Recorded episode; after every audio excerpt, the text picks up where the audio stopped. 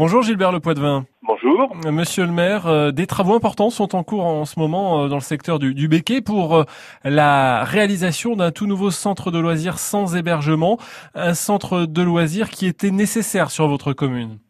Bien entendu, il était nécessaire puisque notre ancien, qui est, qui est encore utilisé, euh, qui a été encore utilisé aux dernières vacances, était devenu complètement obsolète. Hein. C'était le centre aéré du bas des traînes qui datait du, du, début des années 60. Donc, vous voyez bien qu'il était euh, très obsolète, euh, déjà en termes de vétusté des locaux, mais aussi d'accessibilité.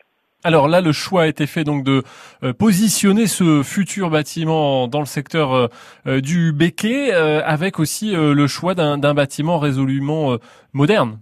Oui, exactement. En fait, on a eu une opportunité d'acquérir l'ancienne coopérative du Béquet en, 19, en, en 2014, voilà, pour en faire un centre de loisirs pensant également que ce site pouvait avoir des vocations, euh, je dirais, euh, sur, euh, sur la mer, hein, puisqu'il est directement ouvert sur la, plage de Collignon. Ce bâtiment aussi, il veut être ouvert hein, sur justement cet espace maritime. Ah, bien sûr, il y a une grande baie vitrée hein, sur laquelle on verra la mer au quotidien, euh, à la fois, euh, je dirais, calme et dans sa furie. Mais voilà, c'est un bâtiment qu'on veut aussi euh, adapter parce qu'il y a une salle d'activité qui, est modulable et qui fera 500 mètres carrés aussi à d'autres activités.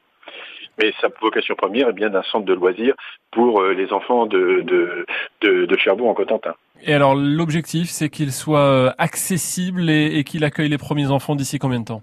Écoutez, aujourd'hui, on est dans le timing des travaux, hein, donc euh, normalement, on espère euh, qu'il sera prêt pour le mois de juillet.